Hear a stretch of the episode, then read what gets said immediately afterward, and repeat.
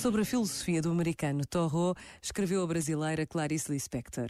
A vida inteira, Thoreau pregou e praticou a necessidade de fazer agora o que é mais importante para cada um de nós.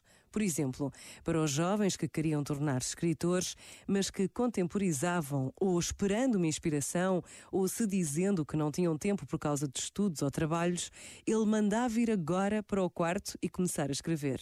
Impacientava-se também com os que gastam tanto tempo estudando a vida que nunca chegam a viver. É só quando esquecemos todos os nossos conhecimentos que começamos a saber. Este momento está disponível em podcast no site e na app da RGF.